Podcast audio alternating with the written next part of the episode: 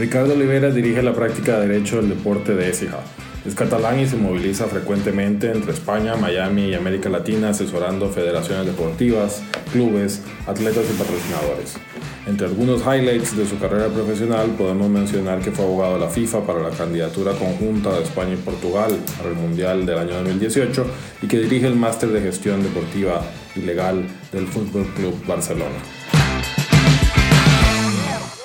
Ricardo, es un gusto tenerte en los micrófonos del Talk para que hablemos un poco de esto, que además de ser tu carrera, es tu pasión, que es el derecho deportivo, ¿no? Muchas gracias, Mauricio, por, por la invitación y, efectivamente el, el, deporte siempre ha sido mi pasión.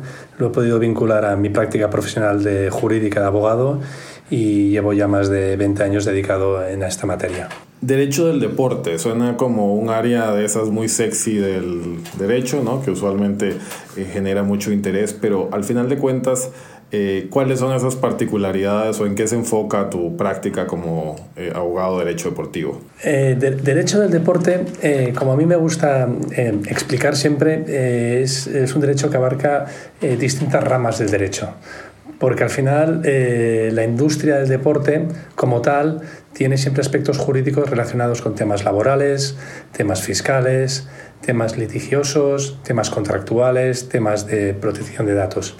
Entonces, eh, mi especialidad es ser un conocedor profundo de la industria del deporte y todas estas materias jurídicas que hemos comentado eh, ver su aplicación en el, ámbito, en, el ámbito, en el ámbito deportivo. Tu experiencia asesorando a FIFA en la elaboración de un mundial pareciera ser un, un servicio altamente eh, especializado. ¿En qué, se, ¿En qué se tradujo, por ejemplo, eso de ser el abogado de una candidatura de un mundial? La verdad es que fue una experiencia eh, muy enriquecedora y maravillosa, además de ser un reto por el volumen de trabajo que exigió.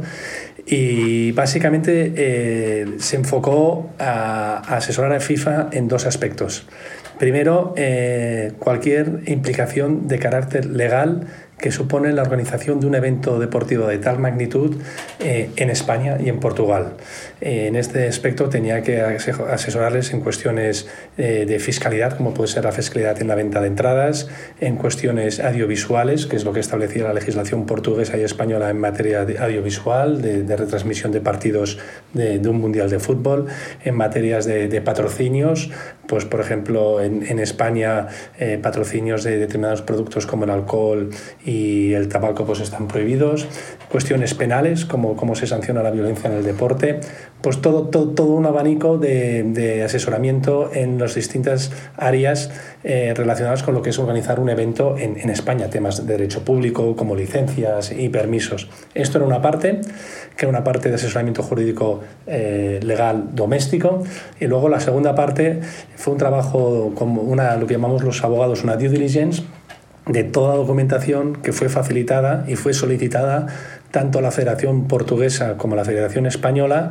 por parte de FIFA. recibimos esta documentación, multitud de contratos, multitud de garantías gubernamentales, multitud de garantía, eh, multitud de proyectos de ley que se iban a aprobar si, si, si España y Portugal se les concedía el Mundial y fue un asesoramiento de que todas estas documentaciones pues, cumplían con, con la normativa española y portuguesa que en caso de ser asignados como el país final, el país, los países sedes del, del, evento, hubiesen tenido que aprobar. Muy bien, aunque el derecho deportivo es más que fútbol, usualmente el fútbol es uno de los deportes que genera más interés, sin duda alguna, y te quisiera hacer algunas preguntas sobre, sobre ese punto. Justo eh, en Costa Rica hay una eh, polémica bastante actual relacionada con eh, los derechos televisivos del, del fútbol, ¿no? Eh, entiendo yo que esto no es algo, no es una, una disputa o una discusión propiamente de Costa Rica, sino realmente se ha dado en muchos lugares del mundo, ¿no? ¿Cuál ha sido un poco la experiencia europea en materia de eh, venta de derechos televisivos para poderte preguntar luego de acuerdo a lo que has podido ver eh, un poco de la discusión en Costa Rica, ¿cómo crees que se podría aplicar esa eh, experiencia internacional en la materia a un caso como el nuestro? Sí, Costa Rica eh, está actualmente eh, en una situación que vivimos en España alrededor de hace unos 15 o 20 años y es un cambio en el status quo en la retransmisión de los, de los, de los, de los, de los partidos de fútbol. Al igual que en Costa Rica, en España veníamos de, de una tradición de, de, que el fútbol siempre se emitía en televisiones en, en abierto, o sea, no había que pagar. Eh, en un momento aparecen eh, plataformas televisivas nuevas, nuevos canales de televisión privados eh, de, de, pago, per, per view o, o, cable, que adquieren directa o indirectamente los derechos televisivos de los clubes de fútbol español y que para ver estos partidos pues, pues hay que pagar. En primer lugar, eh, esto supone un choque cultural importante, fue un choque cultural importante para, para el país, eh, porque claro, yo desde chiquito estaba acostumbrado, y mi papá estaba acostumbrado a encender la tele y ver el fútbol, y de la noche a la mañana, pues me dicen que tengo que pagar. Lo han privatizado. Lo han privatizado, lo han capitalizado. Pero, pero ¿qué es esto? ¿Qué injusticia? Estábamos acostumbrados de ir al cine y pagar un boleto, pero no estábamos acostumbrados de encender la televisión y, y tener, que, tener que pagar para ver ese partido. Eh, entonces, esto primero es un, cho un, choque cultural, pero no se puede luchar contra ello. La tecnología avanza, eh, el mundo cambia y, y, y, aparecen nuevos operadores en el mercado que ofrecen más dinero a los clubs para conseguir sus derechos televisivos. Y, y los clubs son los que, primeramente, son los que venden esos derechos televisivos. Y, tenemos que pensar que esos ingresos que van a recibir los clubs, los clubs los van a utilizar pues, para generar un mayor beneficio eh, para el club en el sentido de fichajes, fichajes para poder competir. Entonces, eh, es una práctica que ha existido en España y, y en Europa. Eh, ¿Qué ocurre? ¿cómo, se hace la transición, cómo se hace la transición de, un escenario en el que son fútbol, televisión en abierto a un escenario donde televisión en, de pago, de pago. Eh, poco a poco, se hizo poco a poco, de manera eh, transitoria. Actualmente en España, en la liga, el fútbol es de pago, excepto un partido de la liga, y ese partido, un partido de la liga por, jornada, ese partido de la liga por jornada tiene que ser emitido obligatoriamente en abierto, porque en España nuestra ley audiovisual española eh, tiene un catálogo de eventos deportivos, entre ellos este partido semanal de la liga, que establece que estos eventos tienen que retransmitirse obligatoriamente en abierto. Entonces, en España se venden los paquetes de televisivos, la liga vende los derechos de forma colectiva, pero ya sabe un operador que va a tener que retransmitir un partido en abierto. Y esta cuestión, en un inicio, planteó bastantes cuestiones jurídicas de si podía afectar a, la competencia, si realmente esta práctica de, partidos de fútbol de pago era una, era una restricción a la competencia, que no lo fue, al menos en España no lo es y no, lo percibo, y no lo percibo por un punto claro. Los equipos de fútbol han tenido la libertad de vender sus derechos a un operador. No había solo uno, habían varios. Entonces aquí no hay ni monopolio ni, ni trust, como he podido leer aquí en la empresa, digo, en la prensa, en la prensa local, no existe. Y luego en España también se planteó si esto podía afectar a la Ley General de Consumidores. Tampoco, tampoco, porque al final esto es una es un servicio, es un, una competición privada eh, donde es un ámbito privado y donde el consumidor no, no, no, entra en esta relación contractual. Distinto es, distinto es luego, es qué es lo que dice nuestra ley audiovisual. Nuestra ley audiovisual española establece el derecho a la información pública y también establece el derecho general eh, de interés social. Entonces, ahí es acogiéndose a este derecho donde finalmente se determinó que al menos un partido tuviera que ser en, en abierto. Y así hemos hecho esta transformación. Perfecto. Y uno de los temas que también es eh, bastante controvertido y suscita, y suscita perdón, mucha eh, mucho interés es todo lo relacionado con el control de las actividades deportivas, ¿no? Por ejemplo, en muchos países de América Latina se habla de que el fútbol es una actividad bastante interesante para lavado de dinero, por ejemplo, y comienzan a existir cada día mayor, mayor interés en, en regularlo, ¿no? Y Europa tiene una regulación muy importante en esto, en este tema del control financiero del deporte, y creo yo que eh, influencia en buena medida cómo también se regule esto en otras federaciones, ¿no? Sí, en Europa desde el año 2011 UEFA implementó un control financiero para los clubes que, perseguía básicamente que los clubes eh, no gastasen más de lo que generaban. Luego ese control financiero se ha implementado por varias... Eh, eh, competiciones domésticas, en España la Liga, desde, desde la temporada 2013-14, creo recordar. Y ese control financiero, además de perseguir que no se que los clubs, eh, dar estabilidad a los clubs, que si tienes estabilidad en los clubs tendrás una competición doméstica mucho más fuerte, también persigue controlar que no haya ningún blanqueo de dinero en la inversión de los clubs de fútbol. En España y en Europa han habido en los últimos años multitud de compraventa de clubs, porque al final el, fútbol se ha convertido también en otra industria y como una empresa, un club es una empresa y puede ser apetecible pues, para inversores pero lo que sí se ha perseguido es que ese dinero que ha llegado a los clubes no tengan un origen ilícito. En el caso español, eh, tal como lo tenemos regulado, eh, tenemos un doble mecanismo de control. Para, por un lado, para evitar que haya un conflicto de intereses, de que una parte eh, pueda tener intereses, pueda controlar más de un club, hay una normativa por la cual la liga ninguna persona, directa o indirectamente, o grupo empresarial puede tener más del 5%. De forma que un grupo empresarial que es propietario de un club es solo de un club. Y así evitamos suspicacias en la competición. Y luego el Consejo Superior de Deportes, que es como el, ministro, el Ministerio de Deportes en España, a través de la ley del deporte, tiene la facultad de, eh, o es requisito que cualquier compraventa de un club de fútbol tenga que ser aprobada por el Consejo Superior de Deportes. Y ahí hace una labor de tutela para comprobar efectivamente que esa compra eh, tiene un origen, digamos, unos fondos lícitos. Es decir, ese tipo de operaciones de eh, M&A, al final de cuentas, es, es, puro M&A, que requiere además una, una, una, autorización expresa del regulador, ¿no? Así, Así como en algunas industrias, en seguros, o en, por temas de competencia o lo que fuera, se puede requerir algún tipo de autorización. En el caso de los clubes eh, europeos, eh, es requerido entonces que esa autorización sea, o, españoles, creo que es eh, específico de lo que estás hablando, que exista una aprobación específica previa para poder eventualmente concretar la, la transacción. Ese es, ese es el espíritu. Ese es el espíritu. Muy bien, y eh, también un tema que, que, me interesa mucho es el tema de la protección de datos personales, ¿no? Y es interesante también cómo eh, la norma expansiva de protección de datos ha llegado también al fútbol, ¿no? Al punto de que FIFA anuncia el año pasado eh, su primer reglamento en materia de protección de datos personales. Te quisiera pedir si nos puedes contar un poco sobre eso. Muy, muy importante y será uno de los topics eh, y seguro patatas calientes con la que tendrán que lidiar tanto los clubes de fútbol como las federaciones nacionales en cualquier ámbito mundial, en cualquier, en cualquier ámbito nacional, doméstico. Eh, FIFA eh, el año 2019, como tú dices, el año pasado, eh, emite su primer reglamento de protección de datos. esto viene motivado por la entrada en el año 2018 del nuevo Reglamento General de Protección de Datos que, entra en Europa y por el cual, digamos, todos los Estados miembros de la Unión Europea eh, aunan, como tú sabes mucho mejor que yo, Mauricio, aunan una misma normativa en protección de datos. Eh, la protección de datos eh, es un elemento fundamental para cualquier sociedad tratar de forma, de forma correcta.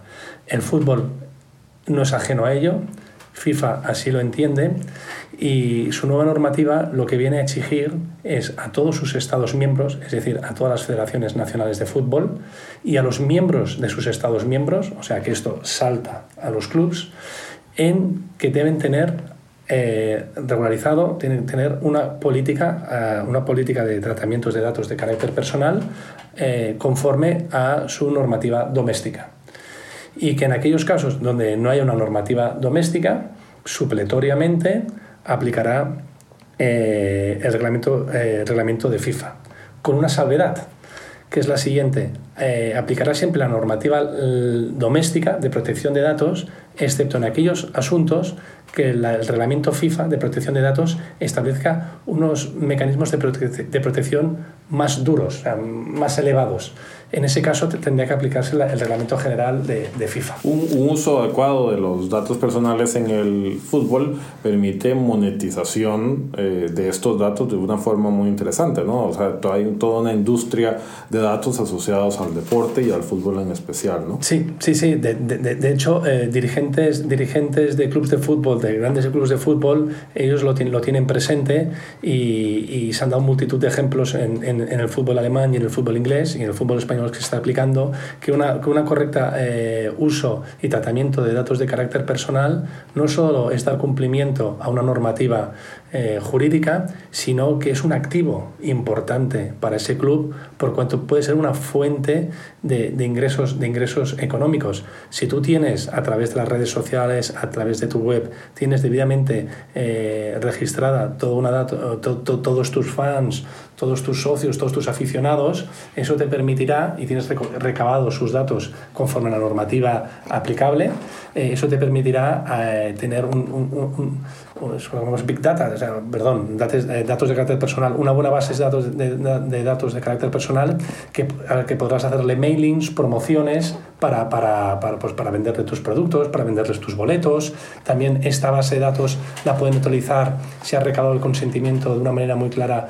Eh, se la puedes ceder a tus patrocinadores para que tus patrocinadores también puedan hacerles campañas de publicidad de su producto a, a, ese, a esa masa social y a su grupo de aficionados. Entonces, esto es un, es un nuevo activo que está en manos de los clubes de fútbol que realmente han entendido ya desde el año 2018 que ese, esa, esa, normativa eh, más estricta en tratar, las bases en tratar los, los, los, datos de carácter personal también les permite tenerlo de manera más ordenada y, bueno, y, y, y generar un beneficio sobre ese activo. Muy bien, adicionalmente, digamos, desde el punto de vista eh, de la incidencia del derecho en el fútbol, eh, creo yo que los casos o los temas relacionados con la propiedad intelectual y los derechos de imagen son igual altamente relevantes en esta industria. No sé si nos podrías decir algunos ejemplos tal vez. En materia de derechos de propiedad intelectual hay, hay dos aspectos. Eh, aspecto relacionado con, con, con, el fútbol o con, o con el ente deportivo, una organización deportiva, la que sea, eh, fútbol, baloncesto, organizador de un evento deportivo, y luego lo que es la cesión de los derechos de imagen de los, de los deportistas. En el primer punto, cuando hablamos de, corporaciones, de entidades deportivas, es sorprendente, es sorprendente cómo incluso en Europa eh, y con lo profesionalizado que está, por ejemplo, el fútbol o determinados eventos deportivos, no llevan de forma correcta eh, un portfolio eh, al día y actualizado de la protección de sus derechos de propiedad intelectual, su marca, su escudo, su logo, esos son activos. O sea, los activos, por ejemplo, de, un equipo de fútbol o un equipo de baloncesto, sus activos son los jugadores, y su marca. Su marca, su logo, su escudo es lo que luego ellos ceden a terceros, a patrocinadores, a licenciatarios para que le explotan. Ellos buscan asociarse a esa marca. Entonces, ese, esa propiedad intelectual la tienes que tener totalmente protegida y bien regulada. Y hay casos eh, fragantes de, de, grandes equipos que no lo tienen actualizado al día. Entonces esto es un tema muy importante que tienen que tener presente. Y que hay que hacer, de vez en cuando hay que hacer una serie de una, una revisión, no digo que sea de carácter anual, pero bueno, al menos cada tres años hacer una revisión de cómo está este asunto o hablar con tu agente de propiedad intelectual, con tu, con tu despacho especializado en, en asesoramiento deportivo de propiedad intelectual para, para ver cómo están estas cuestiones. La segunda cuestión es los derechos de imagen. ¿Cómo se explotan los derechos de imagen dentro de la industria del deporte? Aquí tenemos que distinguir entre lo que es el deporte eh, colectivo, deporte de equipo, y lo que es el deporte individual, lo que puede ser un atleta, lo que puede ser un tenista, lo que puede ser un, golfista. En el deporte colectivo, eh, en Europa al menos, eh, la cesión de los derechos de imagen de, un jugador de un equipo de fútbol a un equipo se entiende que está intrínsecamente relacionada con su relación laboral. Entonces, la imagen del deportista, siempre que se explote dentro de un contexto de su equipo de fútbol, está cedida por su relación laboral. Luego queda, al margen de esta cesión de derechos de imagen dentro del ámbito laboral, la imagen que tiene el deportista, el futbolista o el jugador de baloncesto a título personal. O sea, que personalmente con su imagen puede hacer una campaña pues para una entidad bancaria o para un coche, pero si os fijáis, esas campañas nunca aparecerá ese deportista vestido con el uniforme del, del, club, del, club, del, club, del club de fútbol, sino es ya a título personal si apareciese el deportista vestido con, con, los colores del club de fútbol, es que está haciendo una campaña para el patrocinador del equipo de fútbol, que es distinto. Pero entonces está esta vertiente. Y luego, cuando es un deportista individual, únicamente existe la vertiente segunda que explicábamos del deporte colectivo. Un, deportista individual, al final su imagen, eh, su nombre, su voz es, es su activo y él lo puede ceder a cualquier tercero y explotan esa, esa, esa, imagen. Lo que es muy importante en la cesión de derechos de imagen son dos cosas jurídicamente. La primera, determinar muy bien cuál es el alcance, el uso de esta explotación de la imagen del deportista y segundo, el tratamiento, el tratamiento tributario. El tratamiento tributario va a ser distinto en cada país. Entonces hay que estudiarlo muy bien. También entiendo que hay eh, una serie de regulaciones o de casos que surgen asociados al, patrocinio, ¿no? En donde, por ejemplo, eh, los clubes le imponen o le pueden imponer eventualmente limitaciones a los jugadores sobre qué tipo de actividades o qué tipo de marcas pueden ellos eh, a su vez patrocinar, ¿no? O sea, una serie de regulaciones jurídicas y contractuales relacionadas al patrocinio, ¿no? En, en algunos casos, mm, no digo que sea de manera habitual, pero en algunos casos sí que he visto clubes de fútbol que dentro de su política de fichajes de jugadores eh, incluyen una cláusula al jugador por el cual si el jugador no les cede sus derechos de, imagen, los personales, los que están fuera de la relación laboral, eh, en este caso al jugador le marcan una serie de, restricciones en el cual no podrá cerrar ningún, no podrá tener ningún patrocinio con ninguna marca que sea competidora de un, de un patrocinador del equipo de fútbol. Lo he visto en ocasiones, eh, no digo que sea de manera frecuente. En España ya prácticamente no, se, no se incluye por parte de los clubes de fútbol. Anteriormente sí que lo había visto de manera más, más frecuente. Y en cualquier caso, esta política, eh, los clubes ya no, al menos en España, ya no, ya, no, ya no inciden tanto porque cuando negocian con el jugador de fútbol la incorporación al club de fútbol, eh, o bien negocian el fichaje del jugador tal cual, o el fichaje jugador más sus derechos de imagen. De hecho, los clubes lo que intentan ahora es muchas veces quedarse con los derechos de imagen del jugador globalmente, todos. Y entonces de la explotación que hacen de estos derechos de imagen de ámbito personal, pues una, una, retribución se la dan al jugador y otra retribución se la dan al club. Así el club tiene la certeza segura de que no va a haber ninguna explotación de la imagen del jugador por su cuenta y a título personal que pueda generarle, por ejemplo, un menoscabo, una falta de reputación al, al, jugador o, o, al club. Eh, voy a poner un ejemplo eh, hace un par de años eh, eh, determinadas marcas de preservativos intentaron apoyarse en deportistas para, para, para publicitar sus preservativos. Claro, según la propiedad de cada club, pues a algunos les hacía mucha gracia y a otros no. Y, claro, no se sentían cómodos algún club que hubiese un, atleta o un jugador de, de, de, su disciplina pues anunciando una marca de preservativos por las consideraciones que sean. No, no lógicamente no es por una cuestión legal ni de, ni de reputación, pero no se sentían cómodos. Entonces ahí es donde entraron a, empezaron a jugar a decir, no, mira, yo te voy a controlar todos los derechos de imagen míos o te voy a, o te voy a vetar o te voy a vetar unas determinadas mm, categorías de, patrocinio. Además, digamos, de la fase regulatoria del, del, fútbol, digamos, ese tipo de aprobaciones a las que hacías mención de los M&A en España, por ejemplo, de clubes de fútbol, de esa fase contractual, ¿no? que es importantísima en el derecho del deporte, relacionada con los eh, patrocinios, eh, y, por ejemplo, con, la realización de determinadas actividades eh, deportivas, hay una fase eh, muy interesante también que es la resolución de disputas en, en el deporte. ¿no? entiendo que has tenido además mucha experiencia en esta fase y que quisiera preguntarte más o menos cuál es el rol del abogado en esa fase de resolución de disputas en el deporte. Ok, en, en, en el, el deporte, el deporte tiene la particularidad de que tiene su propia justicia deportiva, sus propios tribunales eh, deportivos, que, que, pasan por ser cámaras, cámaras, de, cámaras de, de arbitraje. Entonces, eh, el mundo del fútbol, que es realmente donde se generan el mayor número de disputas, y también eh, el mundo del fútbol, cuando hay una disputa contractual entre un jugador y un, y un club de fútbol, eh, eh, la, ley, la normativa FIFA de, de, sobre estatus y transferencia de jugadores permite que el jugador o el club puedan acudir a sede FIFA, a los tribunales arbitrales de FIFA, para resolver esa, esa controversia, siempre y cuando se, se den dos requisitos.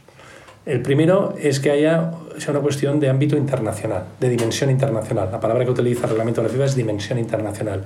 Y dimensión internacional es que jugador y club sean de distintas nacionalidades. Pues, por ejemplo, un club costarricense con un jugador español. Teóricamente, cabría la posibilidad por parte del demandante de acudir a, de acudir a FIFA. Siempre y cuando, porque se da el primer elemento, se dé luego el segundo elemento, que es que en el país del club no exista, bien por convenio, por convenio colectivo de, jugadores de fútbol con, la liga, o bien porque está reconocido por cualquier ente gobernativo o federativo deportivo como puede ser el Comité Nacional Olímpico o la Federación de Fútbol, no exista una cámara de resolución de disputas para resolver esos, esos conflictos, que Costa Rica lo tiene.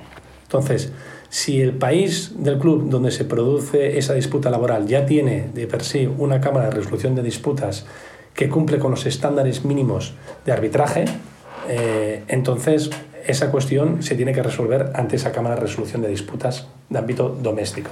Entonces, la resolución que se dé por parte de esa eh, Cámara de Resolución de Disputas local eventualmente puede ser eh, recurrida, apelada ante, ante FIFA o no? no? ante FIFA no puede ser apelada. Podrá ser apelada ante un órgano doméstico que tenga establecido esa Cámara de Resolución de Disputas, que, que todas las cámaras de resolución de disputas domésticas lo tienen lo tienen. Eh, en Costa Rica eh, se puede presentar cualquier recurso de alzada eh, a un tribunal superior deportivo reconocido por la liga, pero no se puede ir a FIFA. No se puede. A FIFA únicamente se puede presentar el caso cuando se da el elemento de la dimensión internacional y en ese país no existe esta Cámara de Resolución de Disputas debidamente constituida. Entonces, en estos casos se puede asesorar al jugador, de presentar la demanda en sede FIFA. Entonces, sede FIFA se declara competente, estudia el fondo del asunto y resuelve el asunto.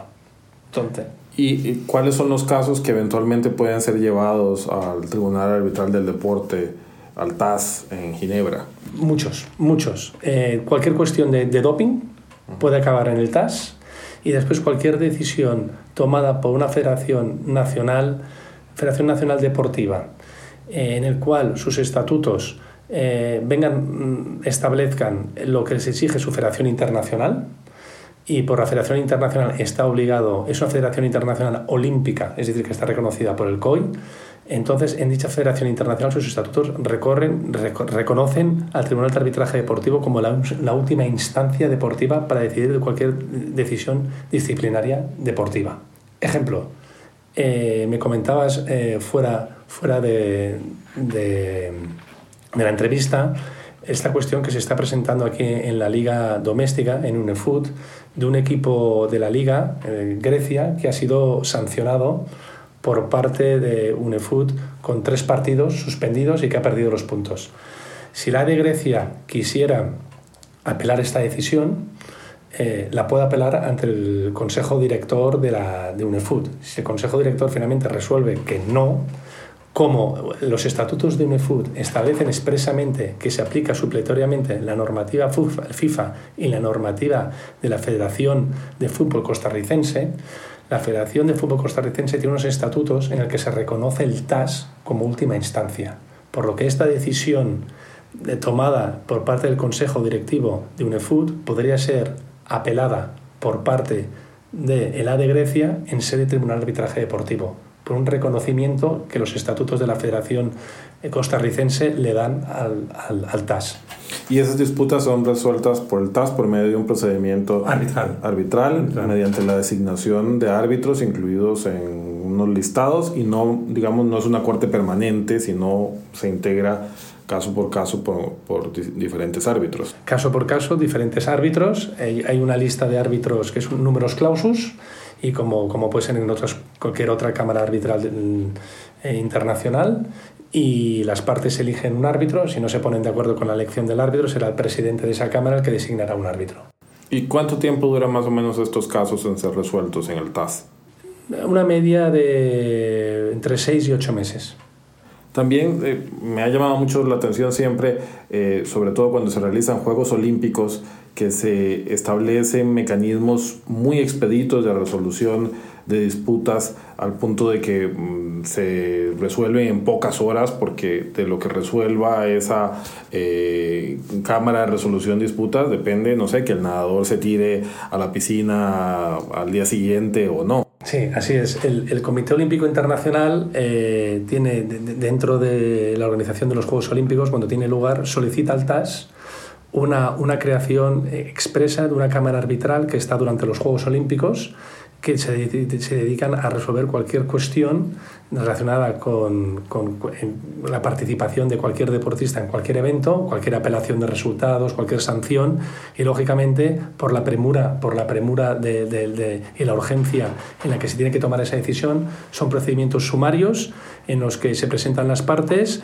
y, y los tribunales, los árbitros, eh, toman una decisión de forma inmediata, expedita.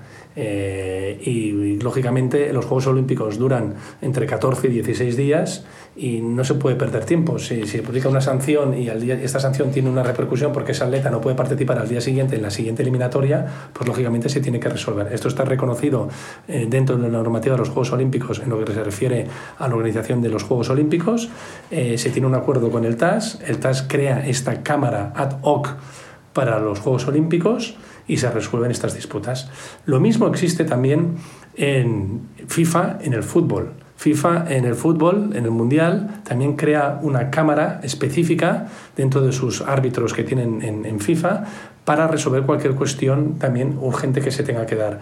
Esto es una potestad que pueden tener los, los distintos organizadores de, eventos deportivos. Lógicamente, estamos hablando de eventos deportivos, de los grandes eventos deportivos que cuentan con grandes recursos económicos y grandes recursos humanos. Yo personalmente, por mi experiencia en la America's Cup, que es, una, es la competición de vela más importante del mundo, en el 2007 y en el 2009 nosotros teníamos un jury, o sea, un arbitraje particular formado por cinco miembros y que durante los días de competición, pues cuando habían alegaciones entre, entre los barcos, que eran continuas, si un barco se cruzaba eh, delante de otro o le cortaba el viento, pues tenía que dirimir sobre, sobre, sobre las mismas después de haber acabado la, la regata y tenía que dar un resultado. Es decir, el, el perfil eh, de el árbitro que resuelve este tipo de disputas, más allá de su formación eh, legal implica también un conocimiento deportivo importante para poder determinar las soluciones. ¿no? Eh, es básico, es básico. Los árbitros,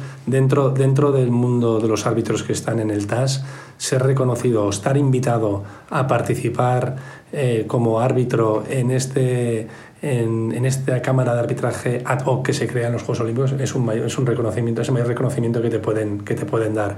Son árbitros con una gran experiencia, son ya un veterano, con una gran experiencia, con una gran sensibilidad sobre la industria del deporte, con un gran conocimiento del deporte y con una gran base jurídica deportiva.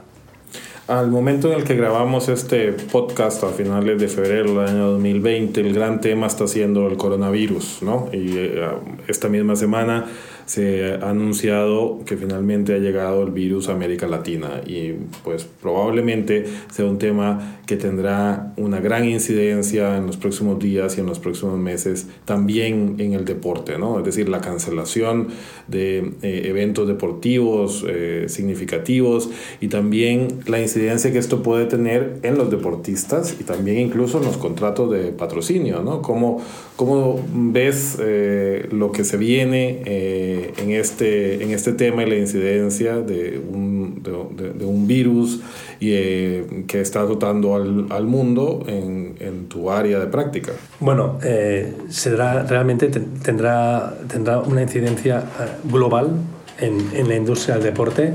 Eh, porque lo que va a producir va a ser cancelaciones de, de, eventos deportivos de cualquier tipo, torneos, campeonatos, partidos de fútbol, no, sabemos hasta el alcance, el alcance, el alcance actual de, de del, coronavirus, eh, pero eh, poniéndose un escenario, en el peor de los escenarios, en el que hay cancelación de, eventos o que se paraliza el, el, deporte en general, pues hay que mirar varias cuestiones. Primero, se produce una cancelación de evento, entonces una cancelación de evento producido por una causa de fuerza mayor.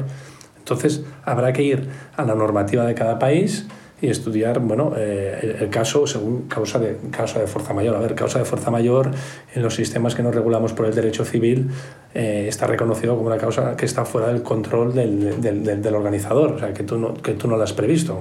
Como hablar, de un, como hablar de un terremoto, o sea, ocurre y, y, y, una pandemia pues, será calificada como una causa de fuerza mayor sin ningún, sin ningún motivo.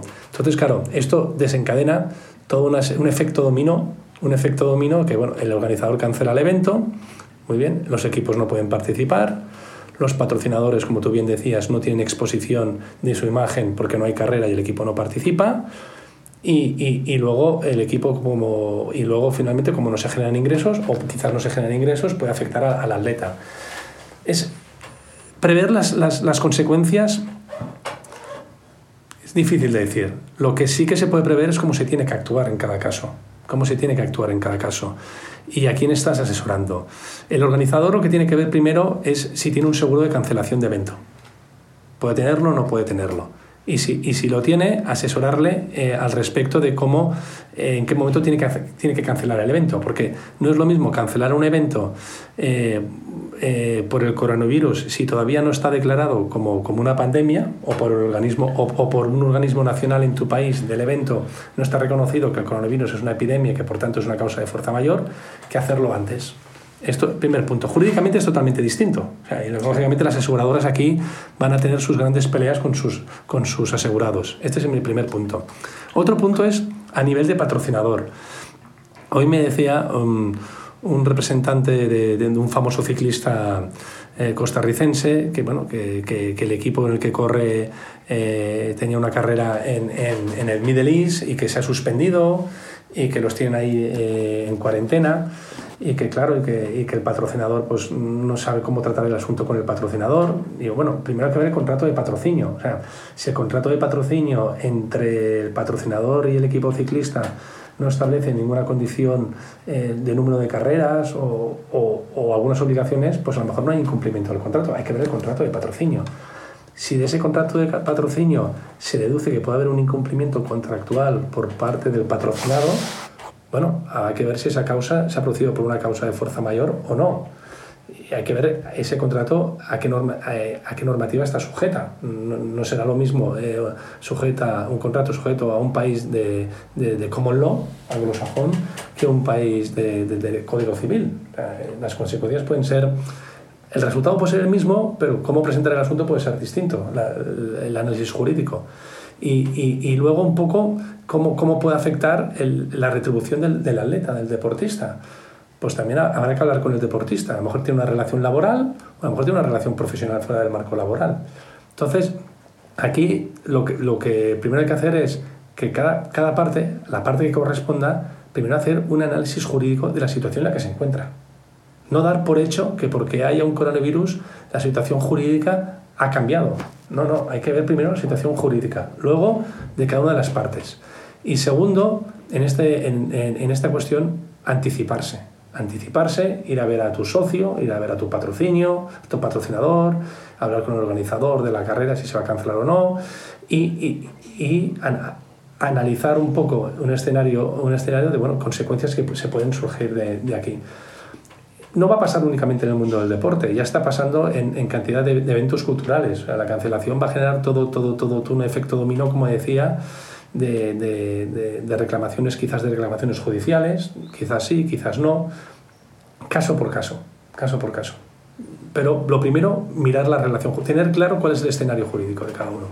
Muy bien, quisiera también eh, preguntarte por tu eh, condición de director del Máster Global en Gestión Deportiva y Habilidades Jurídicas, eh, organizado por ISDE y el Barça. Quisiera preguntarte un poco mm, el perfil de los estudiantes y el perfil del contenido de este, de, este máster y, digamos, sobre todo, cuál es la incidencia que puede tener una formación en materia deportiva en, en una práctica eh, profesional, por ejemplo, para un, joven profesional de América Latina. El máster, eh, lo, que, lo que ofrece el, el, el, máster es un poco dar la oportunidad al alumno de tomar conocimiento de la industria del deporte, de las cuestiones de ámbito jurídico que, se tratan en la industria del deporte y también de, de cómo se gestionan aspectos de, de, de, management, como puede ser temas de comunicación, de mercadeo, de, estructura organizativa, eh, para, eh, dentro de la industria deportiva. Entonces, eh, el máster está dividido en dos grandes bloques. Una parte que es un bloque legal, es 50-50. Una parte que es legal jurídico, donde al alumno le explicamos pues, la normativa FIFA, la normativa del Comité Olímpico Internacional, vienen profesionales de distintas áreas, de distintos clubes o abogados relacionados con el mundo del fútbol, con el baloncesto, con el tenis, con el, con el con el golf, con todo tipo de deportes y les damos charlas, contratos de patrocinio, una, visión jurídica de lo que ocurre en el mundo del deporte y cómo se tratan estas cuestiones. Global, no solo el máster tiene lugar en España, pero es un máster que se da eh, eh, en inglés y, tenemos alumnos, siempre tenemos, está limitado a un máximo de 25 alumnos y solemos tener una media de unas 18 nacionalidades, 18 20 nacionalidades, porque en estos másteres también el aspecto, siendo el deporte una, una industria totalmente internacional y global, el aspecto internacional es fundamental. Eh, y luego eh, lo que el alumno busca es entrar en la industria del deporte, prepararse para entrar en la industria del deporte, ya tiene, son alumnos que ya vienen con una experiencia previa con una eh, formativa en el ámbito jurídico o en otras áreas como puede ser el mercadeo, las comunicaciones, incluso la medicina, mm, periodismo, pero están interesados en entrar en esta industria del deporte. Eh, este máster les da los conocimientos y luego la oportunidad de hacer unas prácticas eh, de unos tres meses dentro de, la industria del deporte. Viene en un despacho de abogados, viene en un club deportivo, viene en una federación nacional o internacional o viene en una empresa, pues, llámese patrocinador o organizadora de, de eventos deportivos. Para terminar, quisiera preguntarte cuál ha sido el caso, el asunto en el cual te has vinculado a lo largo de estas dos décadas de estar vinculado a la industria del deporte que te haya parecido más retador o más interesante desde el punto de vista profesional? Uy, es que nunca me hayan hecho esta pregunta. Es que he, he, tenido, he tenido varios casos. He tenido varios casos de retadores. Bueno, yo tuve un caso muy interesante, eh, fue en el 2012, y fue interesante por, por la dimensión internacional que tenía, que era... Eh, estuve asesorando a, una empresa de organización de eventos de, carreras de coches que se llama Super League Fórmula y teníamos que hacer unas carreras en China. Y cerramos un, acuerdo con, el, con, un promotor chino. Y tuvimos y, celebramos las carreras pero luego el promotor chino incumplió el contrato.